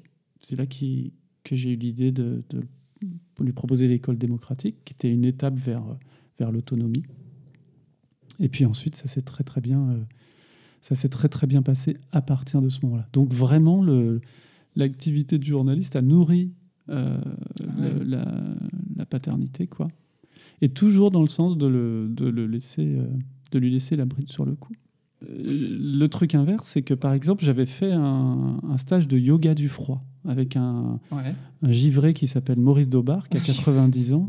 Ouais. Euh, un peu le, le Wim Hof français, si vous, Ouais. si vous avez entendu parler de l'homme de glace. Donc il est un peu moins connu parce qu'il est arrivé avant qu'il y ait des, des moyens médiatiques. Et donc il avait 84 ans et il nous apprenait à nous aguerrir au froid, à nous plonger dans l'eau glacée. Moi j'ai trouvé ça tellement génial que évidemment je voulais que mon fils fasse pareil. Voilà, ça c'est le côté euh, père éduque, éduque là. Et, et non, non, euh, définitivement ça marchait pas. Voilà. Donc il y a, y a eu les deux quoi. Euh, ça c'était, c'est pas toujours très cool. Ça peut être dangereux ces Et- expérimentations. Et est-ce que en tant que journaliste, tu poses des questions et tu nous as dit que tu, tu adorais poser des questions. Ouais. Est-ce que est-ce que tu faisais tu fais ça aussi en tant que père euh, de Poser des questions. Bah oui, de commencer en- par se dire euh, ouais. Quand- Est-ce que dans ta vie en général, euh, tu t'enquêtes? Oui, oui, oui, je- je- je- oui, oui, tout à fait. C'est peut-être ça qui l'a aidé à formuler aussi Ouais. euh, ses, ses états intérieurs et à, et à en prendre conscience à partir du moment où il y avait une réceptivité et, et des questions. Ouais, ouais, bien sûr. Euh, mais avec son, son propre enfant, euh, euh, c'est pareil que pour la curiosité intellectuelle. Là, je- je- j'y allais, j'y allais tranquillement, quoi. Euh, pas être intrusif non plus. Voilà. J'ai l'impression que faut pas que ça tourne à l'interrogatoire de police. Ouais, ouais, ouais. la lumière dans la tête. Ouais. Euh, C'était une. En fait, euh, la question du journaliste, c'est vraiment une question de. de... c'est- bien, hein, Thomas, de poser cette question, justement. Parce que la question du parent, ça peut avoir un côté euh, je surveille, j'évalue, je vérifie que tout va bien. La question du journaliste, elle est, elle est pas celle-là. Euh, en tout cas, tel que je le pratique, c'est vraiment le témoignage. Alors, c'est quoi votre expérience? Est-ce que vous pouvez nous le partager? Ça, nous intéresse. Quoi. Et, ça, euh, cette, euh, ce, câblage cérébral, effectivement, du journaliste, tel que je le pratiquais, il, était super valable vis-à-vis de mon fils. Ça l'a peut-être aidé justement à, à ne pas se, se refermer sur lui-même, sur ses problèmes et à, à exprimer librement, euh, notamment euh, ses, ses tourments, hein, parce que des enfants, il avait des, des, des envies de mourir des fois, et, et donc euh, bah, juste se sentir euh, entendu là-dedans, ça, ça l'aidait beaucoup. Ouais. J'ai l'impression que c'est possible d'avoir, on va dire, ce, ce câblage journaliste avec son enfant ou même ses proches ou les gens qu'on aime, Ouais. si on, on est très, très au clair soi-même euh, et qu'on. Parce qu'on peut. on- en tout cas, moi, je l'ai vécu comme ça avec mon chemin alpé. oui, bien sûr. où, où, au début, euh, justement, j'avais le souci de, de- de savoir ce qui se passait, de comprendre mon enfant, mais euh, je pense que je pouvais pas percevoir certaines choses, Mhm. ou je n'étais pas à l'écoute de certaines choses, parce que euh, moi-même, j'étais perturbé, bah, par exemple, à un moment où il avait une colère, ou où, justement, il répondait pas à ce que je pensais être bien pour lui, etc. Mhm. Et à partir du moment où, comme toi tu l'as décrit, tu t'es euh, quelque part un peu apaisé ou détaché euh, de, de, de ce devoir ou de ce que tu imaginais être bien pour lui, là derrière on peut vraiment entendre une réponse. Complètement. Et, Mhm. Et ça, bah oui, pour moi ça a été Alpé entre autres. Mais je pense que le, puis je pense que tout ce que tu as dit euh, va un peu dans ce sens-là. Où avant, euh, et puis de, bah, justement, je voulais parler du film que tu m'as transmis, qui s'appelle Oui mais, euh, un film avec euh, Junio et Émilie Duquesne qui parle de. Alors c'est pas, c'est de la, de la thérapie brève en fait qu'il fait. Oui, c'est de la thérapie brève. C'est sur. euh, Je vais te laisser parler parce que j'ai oublié. Et, euh, en, en fait, euh, euh, il parle de, de Ah, beaucoup de patients qui rêvent d'avoir un bouton pour changer les autres. euh, et que non, ce- tout, tout Bah commence ouais. par soi en fait, Évidemment. tout le temps. Et Mhm. je, je croise beaucoup de patients euh, qui, me disent, euh, qui sont en colère ou qui ont des, des perturbations émotionnelles. Et c'est vrai qu'au début, c'est difficile de se dire, voilà, ce, ce truc-là, mais comment on ne peut pas être en colère en voyant ça? Bien sûr. Il y a vraiment un truc viscéral. Et, et quand je dis, bah si, c'est potentiellement euh, possible. euh, Ou en tout Mhm. cas, peut-être que ça ne correspondra pas à vos valeurs, mais vous serez capable de, de pouvoir y répondre et d'avoir votre plein potentiel sans partir dans des tempêtes émotionnelles, en fait. Oui, bien sûr. Ouais, bah, on a la même expérience. hein. Euh, Ouais. C'est-à-dire, euh, on- laisser l'autre être euh, ce qu'il est, être qui il est. Ça, c'est un des, c'est un des effets indéniables de, de ces libérations émotionnelles. C'est-à-dire, l'autre tel qu'il fonctionne, ça va de moins en moins nous, nous, nous déranger. Et les enfants sont des êtres extrêmement dérangeants. Ils ont l'art d'appuyer sur les boutons euh, Ouais. qui vont nous faire euh, grimper au rideau. Et donc, euh, cette méthode, elle, beaucoup de gens viennent en se disant qu'ils vont pouvoir aider les autres avec ça. Et la Oui. meilleure manière de les aider, c'est de s'aider eux-mêmes, d'être, d'arriver à, ouais, à l'équanimité. Toutes les semaines, j'ai des questions de patients qui me demandent c'est quoi Alpé? Parce que mon mari, Ouais. parce que mon enfant. Complètement. Mm. C'est- Ah oui, t'as ça. Ah ouais, Mm. c'est typique. Ouais, chaque c'est classique. Ouais. Et moi, la différence que je fais, si on donnait un cas de situation, euh, notre enfant fait beaucoup de bruit dans le salon. euh, ben, première réponse, euh, mais tu vas te taire, tu me gonfles. Deuxième réponse, ben, effectivement, ce bruit me gêne dans mon activité. Et ben, je lui dis ce que c'est. C'est là, ce que tu fais m'empêche de, m'empêche de d'écrire, m'empêche de et, et je peux pas produire ce que j'ai à produire. Donc, soit Mhm. comment on trouve un, un compromis où euh, on, on s'est mis d'accord sur le fait normalement dans cette pièce-là c'était calme, donc va te défouler ailleurs quoi. Ouais. Là, on Mais- est plus dans la, dans la communication non violente avec. Oh, euh, euh, ouais, ouais, mais, mais je pense qu'on peut Mais- appliquer la communication non violente si on, on Mm. est apaisé quoi. Alors, Exactement, moi. 100% d'accord. Pour l'avoir vu, euh, pareil, oui, c'est. J'ai vu des gens utiliser la communication non violente en étant eux-mêmes complètement en perturbation, et ça faisait un mélange hein, pas, pas très joli bizarre. à voir en fait. non. Et j'ai l'impression que pour pouvoir utiliser euh, pleinement la communication non violente, il faut être soi-même en capacité de, en disponibilité. Et pour ça, le Complètement. ça, ça aide bien quand même. Mais, je- mais ça, je l'ai pour. Finalement, quand euh, euh, tu es beaucoup. euh, au début, euh, tu sais que tu as un enfant, que tu es beaucoup dans la théorie et que tu souhaites être un parent parfait. Mhm. Donc il y, a- plein de théories que tu connais, Mm. mais j'ai l'impression qu'en fait, cette théorie, elle ne peut pas être appliquée si tu n'as pas déjà bossé euh, sur, sur toi et sur ton, on va dire, ton niveau émotionnel, en fait. Ouais, bien sûr. Et, Ouais, ouais. et je, je vois beaucoup de gens qui sont un peu euh, dépités, qui abandonnent en se disant Putain, j'ai cherché partout, je, je sais plein de choses et ça marche pas. Ou en tout Mm. cas, je suis, je suis en mal-être. Ouais. Il n'y a rien de pire que d'essayer de faire de la communication non violente en état de perturbation émotionnelle parce qu'on va afficher le contraire de ce qu'on vit. Euh. C'est-à-dire une espèce d'équanimité, il y a un langage approprié et on- ça va être plaqué et c'est terrifiant. Quand les gens commencent à, à- à faire des phrases euh, type CNV, alors je je sais que ça va faire sauter au plafond les, les- les adeptes de la CNV, mais quand une phrase euh, bien calibrée CNV sort et qu'elle ne correspond pas au vécu émotionnel de la personne, qui aurait juste envie de, de hurler, euh, c'est très gênant. Et il vaudrait mieux qu'elle euh, que- que- Ouais. Mieux qu'elle l'exprime complètement furieuse et, Et le- et j'ai envie de te baffer. Voilà, Ça- voilà, ça- ça au moins, ça serait honnête. Enfin, Mm, ça, ça, sonnerait pas faux. quoi. Le, le, le truc marrant avec Alpé, c'est que effectivement, au fur et à mesure que les, les lâcher prises arrivent, euh, c'est presque étonnant pour l'entourage, c'est que plus, de moins en moins de choses se- sont dérangeantes, y compris le dysfonctionnement de l'autre, bien sûr. Ouais. Et là, on arrive. euh, bah, quand on lit, par exemple, euh, je suis tombé sur le tard sur le, un livre qui s'appelle Le concept du continuum. Ça doit vous dire quelque chose, ça euh, Je- que moi, moi, je l'ai Complètement. Ouais. Complètement. Moi, c'était euh, une de mes plus grosses références. Je l'ai lu. euh, donc, moi, j'ai une fille qui a 3 ans et demi. Euh, on l'a lu avec euh, ma femme pendant la grossesse. Et euh, moi, ça a été euh, un des quelques livres qui, qui vraiment ont changé le paradigme pour moi. Pas uniquement sur le. C'est bien de le sur dire quand les tant que les enfants sont. sont- C'est ouais, ouais, ouais. C'était euh, pour le coup, on n'avait pas encore découvert Alpé, mais, mais oui, on avait cette notion-là. Ça nous a ça nous a explosé le cerveau. Ça. Alors, pour, Un- pour un résumer un peu le, le concept, il s'agit de. euh, donc, c'est une exploratrice qui, dans les années 70, s'est retrouvée au milieu d'un peuple autochtone qui s'appelle les Yekwana en, Amérique du Sud. C'est un peuple de- de- d'Amazonie. Et ces gens-là avaient comme euh, donc un peuple de chasseurs-cueilleurs. hein. Et l'idée, c'est que l'enfant euh, va être au contact euh, physique de, de sa maman tant qu'il le souhaite. Et l'allaitement, euh, pareil, il n'y a, a rien imposé euh, par, euh, par les parents, euh, par la mère. Donc, euh, c'est l'enfant qui va se séparer de la mère de sa propre initiative quand il en a envie. Donc, il est complètement sécurisé avec ça.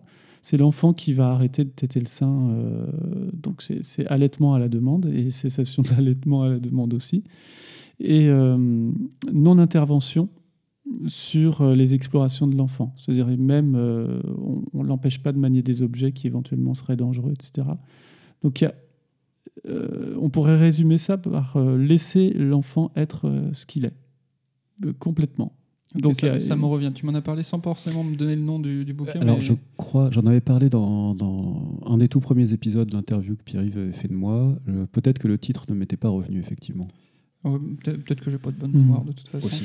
Et donc, euh, elle avait, euh, donc ça veut dire présence maternelle. Donc la, la- la maman euh, va à ses tâches habituelles, ses activités habituelles, avec l'enfant sur le dos ou sur le ventre. hein, euh, et puis euh, elle fait sa vie et l'enfant est, est collé à elle et observateur de ce qu'elle fait. Et ensuite, c'est lui qui euh, se détache à son rythme. Et ça fait des enfants extrêmement autonomes, sécures, responsables, euh, pas dangereux pour eux-mêmes, il n'y a pas d'accident domestique, etc.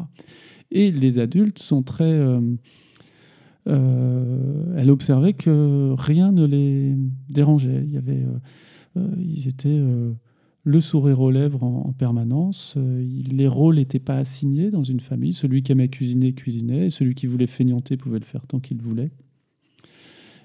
Et ça faisait des gens heureux.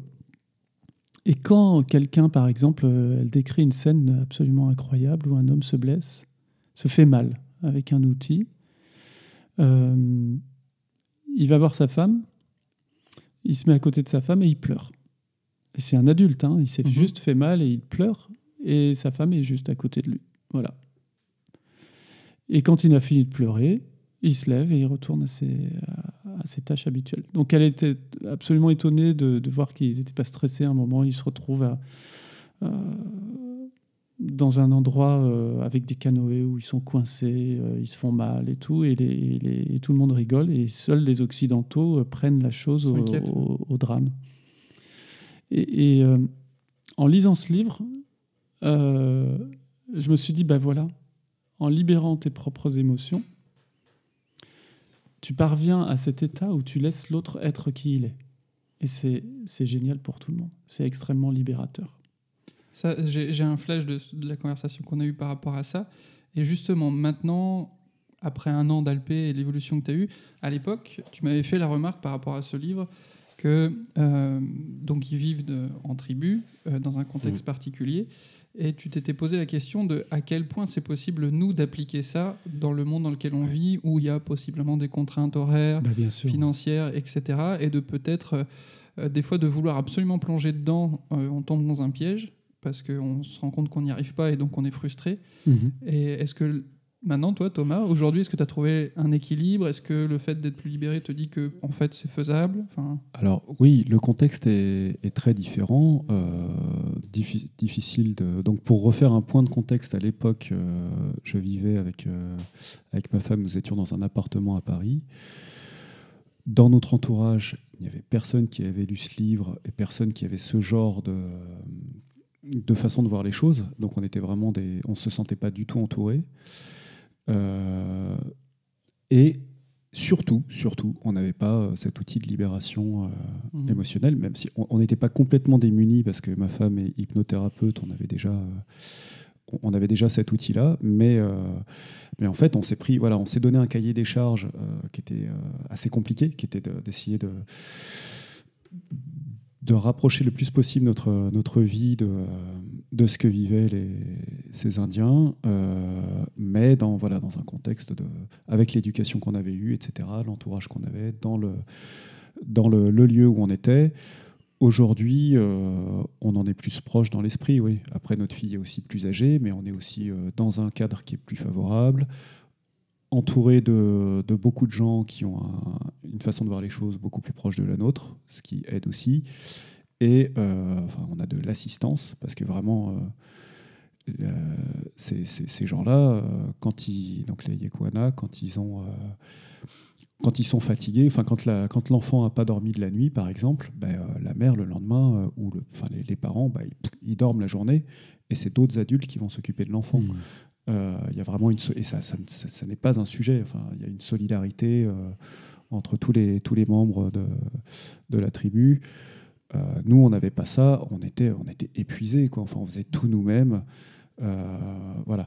Et puis, euh, surtout, le plus important, c'est les libérations émotionnelles euh, qui font que vraiment, là-dessus, on, a, on a tout descendu de- de- de- d'un cran en termes de stress, enfin, beaucoup de crans. Et, voilà, on vit beaucoup mieux, euh, on vit beaucoup mieux les choses maintenant. Ce que je voulais dire sur, euh, c'est- une plaquette de pub pour Alpé. euh, bah, Je m'en m'en rends bon. bien compte, mais, mais en même bah temps. oui, mais c'est un tellement, nous, ça a un tel impact, ouais. Euh, une chose, effectivement, je, je rebondis Emmanuel sur ce, sur ce que tu dis, et Pierre-Yves aussi, un, un effet euh, qu'on voit le plus souvent sur les gens qui viennent en disant euh, ah ce serait formidable pour mon mari ou pour ma belle-mère ou j'en sais rien, c'est que ce qui marche vraiment bien, c'est euh, le faire sur soi, même si on croit qu'on est euh, Légitime. qu'on- qu'on n'a aucune perturbation ou peut-être une ou euh, voilà, le faire sur soi. Et l'effet que ça a sur nous va inciter les autres. Ça s'est passé comme ça pour ma femme qui a commencé avant moi. Et c'est quand j'ai vu l'effet que ça faisait sur elle que je m'y suis mis aussi. Parce qu'au début j'étais un peu à me dire Ouais, encore son truc euh, encore une voilà une, une thérapie en plus machin Euh, on l'a fait tous les deux maintenant. Et après, au début, on a un peu essayé. Quand, quand tu découvres ça, tu te dis c'est tellement génial. Tu as envie que tout le monde s'y mette. Tu en parles à toute ta famille et tout. Euh, puis tu dis mais pour toi, ce serait formidable avec toutes tes névroses et tout. Enfin, Ça donne- tu, tu lui dis pas comme ça, mais. Ouais. Et on a réussi. à- on a vu que les autres se précipitaient pas pour le faire. Euh, bon, on a lâché, on a laissé faire. Et maintenant, l'entourage commence à revenir vers nous Mhm. en, en disant euh, bon, euh, je vois que je vois qu'en un an vous avez énormément changé. euh, Qu'est-ce que c'est que vous prenez? Je veux la même quoi. Mhm. Et, et qui commence maintenant à être demandeur euh, de, de cette technique. Mhm. Donc la meilleure chose que vous pouvez faire pour votre entourage, c'est de, d'abord euh, le faire pour vous en fait. Ah ouais. Là, en fait, euh, ouais, ça, ça renvoie. à- euh, c'est exactement ça. hein. Euh, les, dans, les rayons des librairies, on voit beaucoup de, livres qui sont euh, injonctifs, où on dit, euh, bah, voyez, euh, j'arrête. Alors, ça peut être j'arrête de râler ou euh, je cherche un titre. Enfin, soyez zen. J'ai pas le titre exact. Tant mieux, remarque. je, vais pas comme ça. Je vais pas faire de la pub pour un, livre ou un autre. Et en neurosciences et même en neuromarketing, on sait qu'il est beaucoup plus efficace de témoigner d'une réussite euh, que de dire aux gens ce qu'ils doivent faire. Et c'est valable dans le domaine de l'éducation, dans le domaine du marketing, dans tous les domaines. Ouais, c'est pas, c'est- c'est pas agréable d'avoir quelqu'un qui nous dit tu devrais faire ça. Ouais, Ouais. ça serait bien si tu. Ouais. Euh, voilà, c'est euh, témoigner d'une d'une expérience réussie. Bah, ça peut inciter éventuellement, quand la personne est disponible, à, à le faire. C'est encore plus désagréable de dire ne fais pas ça. ça, ça marche encore moins. Ça marche encore. Avec mieux. les enfants. Arrête de te plaindre. Ouais, bah. Calme-toi. Oui, en le disant très calmement. Ouais. Ouais. Euh, eh ben, je, ne, je ne vois pas le temps passer euh, et, et ça passe, ça file. 1h13. Je pense que. Enfin, ouais, Ah non, moi genre- j'ai- envie une question un petit peu provoque. euh, Ah oui, euh, vas-y, alors. Un petit test de, de lâcher prise pour Emmanuel. On va voir. On va voir. Je préviens avant. Euh, donc là, ton fils a 18 ans. Ouais. Euh, il vit à la maison. Euh, oui. Jusqu'à quel âge tu vas accepter qu'il vive à la maison? Euh, on, est, on est déjà en train de prévoir euh, qu'il ait un studio. C'est son souhait et c'est le mien aussi. Euh, donc, euh, voilà. Après, c'est des détails techniques à régler. Je me doutais que ce, sa- que ce serait de cet ordre-là. ouais. La réponse serait quand il sera prêt, et puis quand il sera prêt, il va partir. Quoi. Ouais, mais, mais cela dit, euh, il y a encore six mois, ça aurait été une question euh, euh, vraiment beaucoup plus impliquante. Il n'a que 18 ans aussi. Voilà, c'est ça. Mais euh, effectivement, je, je- la question est venue, mais s'il sort pas de chez lui, euh, euh, ça va durer combien de temps cette histoire? Est-ce que quand, j'aurai, euh, quand il aura 40 ans, il sera encore là? Ça n'en prend pas le chemin, voilà. Euh, et et c'est, c'est passé par le... euh, par l'acceptation qu'il qui, qui, ouais, qu'il soit à la maison et de le, de le laisser faire son propre emploi du temps. Mm. Ok. Il y a quand même un truc, alors je sais pas si, si ça rentrera dans le format, mais euh, je voudrais pas que les auditeurs pensent que c'est ce qu'il faut faire. Mhm. Euh, parce que on est, on- c'est un enfant qui avait un profil particulier, donc il a une éducation particulière. Ses parents étaient particuliers et c'est pas euh, c'est pas un modèle quoi. Je voudrais vraiment pas que les auditeurs pensent que que j'ai que, que, que c'est un modèle que, que j'ai déployé. Tu as raison Ouais. d'appuyer ça parce que en plus comme on avait tendance à abonder dans ton sens, euh, voilà, faut, faut pas effectivement que ce Ouais. soit pris comme euh, une manière de faire. Et, en tout cas dans l'émission à chaque fois on recueille un témoignage, euh, Mhm. une façon, enfin comment la personne a vécu les choses et quels, euh, quels outils elle a mis en place. Mais euh, voilà, à chaque fois c'est différent Mhm. et c'est pas forcément bien ou mal. Euh, ouais, il y a, y a des enfants qui sont en demande de cadre d'éducation. euh.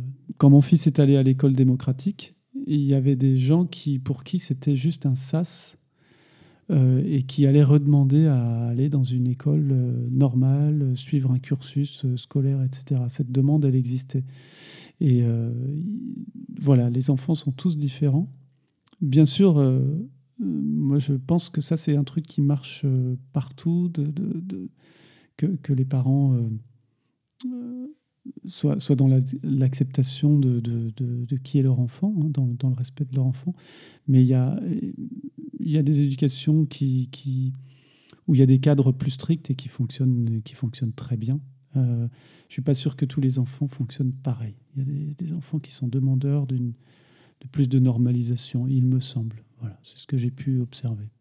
Bah, le- L'expérience que j'ai avec mes, mes deux fils, déjà, euh, Mhm. ça, ça appuie ce que tu dis. Euh, en fait, euh, ils ont besoin vraiment de deux choses très différentes, chacun.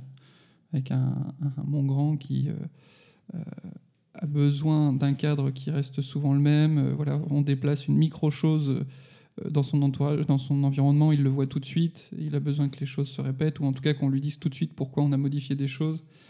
Et, euh, et des fois, bon, voilà, il va s'énerver fort, mais on en discute, et euh, ensuite les choses euh, se posent. Et le petit, il est beaucoup plus... je sais pas, le terme est pas top, mais foutraque, enfin, ça part un peu dans tous les sens. Et il va moins péter un plomb. Euh, il va nous dire oui, oui, mais il fait à sa sauce quand même. Enfin, voilà, et je, je suis bien d'accord que, il n'y a aucun enfant qui a besoin de la même chose, et des parents pareil. Mhm. Est-ce que, euh, on- on- je me permets d'arriver sur la fin de l'émission. Ouais. Euh, très concrètement, je pense que je pourrais passer la journée euh, avec toi, Emmanuel. J'ai envie d'absorber toutes les connaissances que tu as pu acquérir euh, avec ton boulot, entre autres, et en tant que papa. Euh, Est-ce que, est-ce que toi, tu as des questions éventuellement? Bah euh, ouais, j'en aurais plein. On, peut re- on, repart sur une heure. bah, moi, les questions, c'est par rapport à. euh, vous faites cette émission tous les deux depuis, euh, depuis longtemps? Eh ben, Un peu plus d'un depuis an. le, dé- depuis, voilà, depuis le début de l'émission, c'est vous Mhm. deux qui êtes. Oui. euh, Ouais. êtes, euh, Est-ce que euh, les témoignages des gens vous ont fait bouger en tant que père? Euh, moi, ça m'a tout simplement déjà rassuré plein de fois parce que Mhm. j'ai vu plein de gens qui ont eu des questions et des moments de tourment et, et que euh, voilà déjà juste de savoir que je j'étais pas le seul des fois à être complètement paumé et à des fois à des fois avoir des moments où je pète des plombs et je je ne respecte pas ce que je voudrais faire par exemple Euh, rien que ça en fait ça a été euh, c'était euh, ouais c'était vraiment agréable en fait Euh, l'idée de pas être le seul euh, à des fois galérer D'accord. Et moi, pareil, mais comme ça correspond euh, aussi avec... euh, en fait, on a commencé le podcast sensiblement au même moment où Pierre-Yves a commencé à m'accompagner en Alpé. Euh, les deux ont, ont continué en même temps. Euh, effectivement, moi aussi, j'ai eu beaucoup plus de sérénité qu'il y a un an. Pas simple de dire euh, qui est la cause de quoi, mais, Ouais. mais le podcast a contribué. Ouais. Le fait d'avoir, euh, moi je, je trouve ça très agréable et d'avoir tous ces, tous ces témoignages. ouais, ça. Comme Pierre-Yves, voilà. Comme mon copain. Pas mieux. Et, euh, ouais, J'ai une deuxième question. Euh, euh, les gens que vous interrogez, ils ont des profils euh, atypiques ou c'est- où il y a des gens, euh, on va dire mainstream, euh, qui, euh, euh, voilà, qui. Je pense au, début bah, au début, c'était des gens de notre entourage, enfin Mhm. le- assez proches, et euh, je, je pense quand même qu'on a des profils qui se ressemblent en- encore pas mal. Ouais. Euh, euh, tout simplement, bah voilà, parce que on, on va piocher dans les gens qu'on connaît euh, pour l'instant. J'ai, ça c'est une chose qui, que m'a appris le podcast où j'ai commencé à, à évoluer là-dessus, c'est de euh, sortir de ma zone de confort, et je me suis fait d'ailleurs des libérations par rapport à ça, en allant démarcher des personnes qui n'étaient pas de mon entourage, que je ne connaissais pas initialement. D'accord. Et c'est ce qui fait que j'ai interviewé une, euh, une, pédo, euh, une pédopsychiatre, euh, une, euh, comment, une personne qui travaille en, en Faber et Maastricht. Enfin, voilà, ce, Fa- Faber et Maastricht, c'est une, une- tu, tu connais? Non. C'est une, une pédagogie, une manière, une approche en fait euh, où cette dame faisait des, euh, comment on fait des, des groupes, euh, des groupes de travail en famille en fait euh, Mhm. pour proposer une manière euh, d'aborder l'éducation avec son enfant. Donc quand même des profils atypiques, des gens qui ont fait des recherches Mais- sur l'éducation. Ouais. En fait, euh, Oui, oui. Est-ce que vous en- êtes tombé sur le, le mec euh, euh, ordinaire euh, Enfin, non, Eh ben, ça euh, serait péjoratif de dire ordinaire. Qui veut, par exemple, le, le gars qui pense que l'éducation, ça doit être avant tout de la discipline, ouais, tu- moi je dirais à l'ancienne. à l'ancienne, Euh, pour ouais. que ce soit pas. ouais, c'est peut-être péjoratif autrement. Mais pas tellement. Enfin, moi, c'est un, Pas- pas c'est un vraiment, petit peu, hein, je vais pas dire un regret, mais ou un effort qu'on pourrait. euh, Enfin, ou quelque Oui, chose carrément. Tu parles de sortir de sa zone de confort. euh, effectivement, c'est peut-être vers ça aussi qu'on pourrait aller chercher. Mm. Je crois qu'on a un biais de recrutement qui est, qui est assez fort. Quoi. On se dit, euh, ah bah tel père, il, un tel, il a il a l'air cool. euh, Ah, voilà, ça. on est un peu. Et du coup, on. on- on- l'au- L'autre biais que je vois, euh, j'ai interviewé certes- parfois certains papas où je pense que le fait de venir à- pour l'interview à Papa Parle, peut-être qu'ils ont écouté une des émissions avant, et la, la manière dont je pose des questions et les sujets, en fait, orientent aussi un, un peu ça. Et, euh, et des fois, je pense que bah, je manque de neutralité euh, com- complètement, et que je dois encore travailler ma manière euh, de poser les questions pour euh, peut-être aller un peu plus dans le laisser la personne euh, exprimer plus plus ce qu'elle est en fait. D'accord. C'est-à-dire pas. il y aurait un biais de conformité, les gens essaieraient d'être le père cool Je le, je le suppose. qu'ils ont perçu à travers les émissions précédentes, c'est ça? Ouais, je, je- plus, le temps passe, plus euh, je pense qu'on arrive à avoir un discours un peu plus euh, enfin, qui fait qu'on oublie un peu les micros de temps en temps. Mhm. Mais, mais je pense le simple fait de s'asseoir et d'avoir un micro en face de soi, je pense que c'est une situation qui est pas habituelle. D'accord. Donc il y a y a pas une hyper vigilance, mais euh, c'est euh, c'est- et puis peut-être que tout simplement on n'a pas forcément envie de livrer tout de sa Mm. vie privée en fait. Bien sûr. Mais euh, je pense qu'il y a ce biais-là aussi qui existe.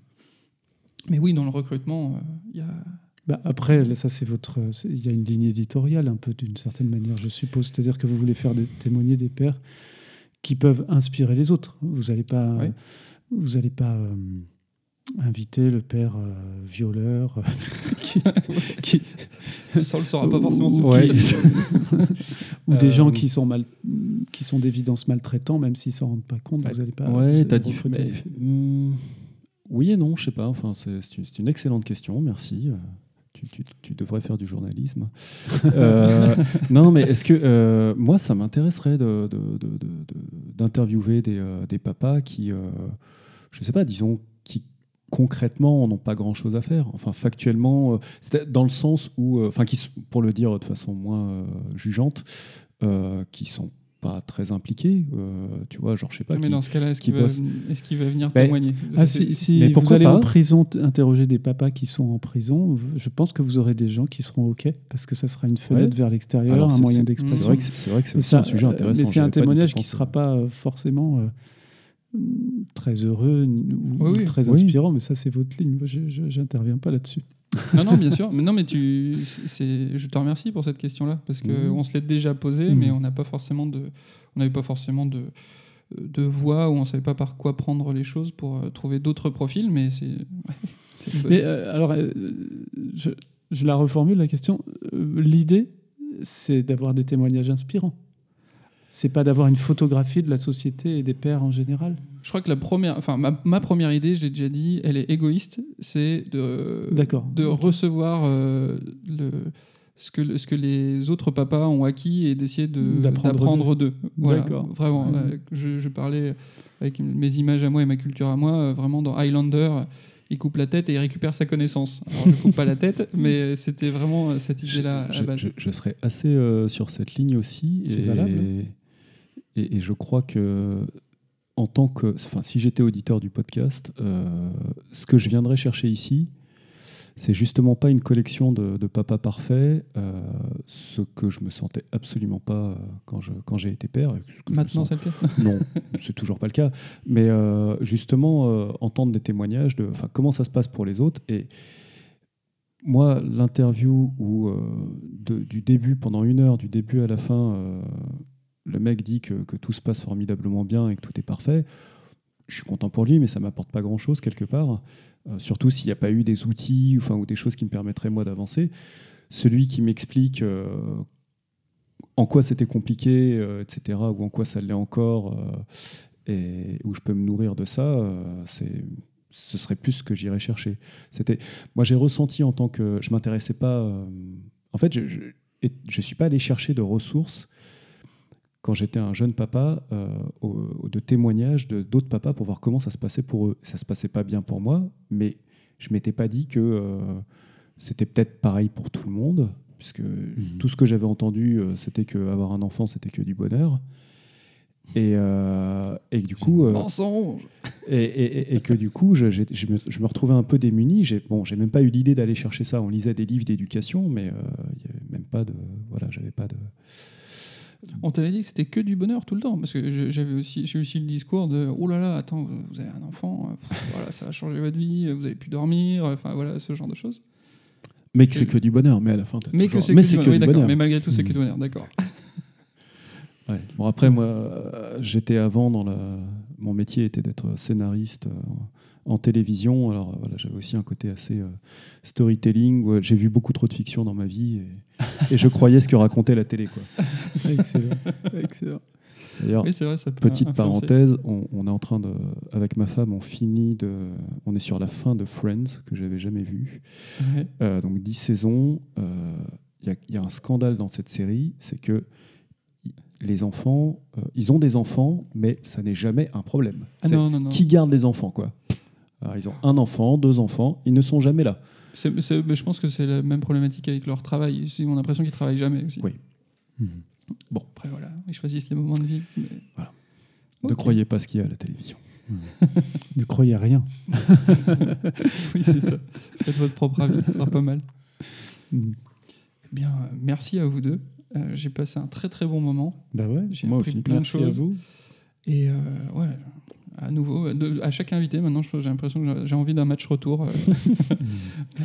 Là, j'aimerais bien un match retour avec ton fils, moi, parce que ah, euh, bah, dans quelques temps alors. dans quelques temps, ouais.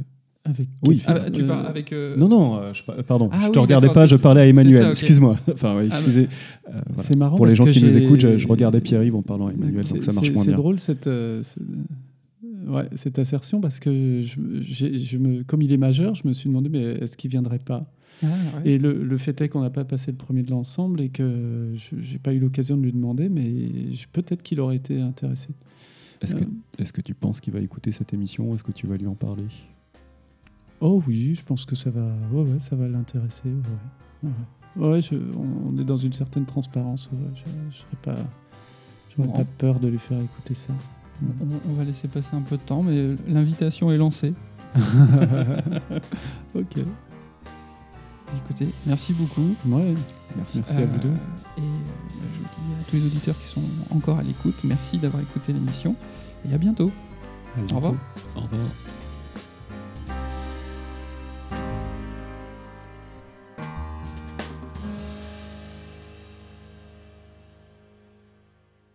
Je suis.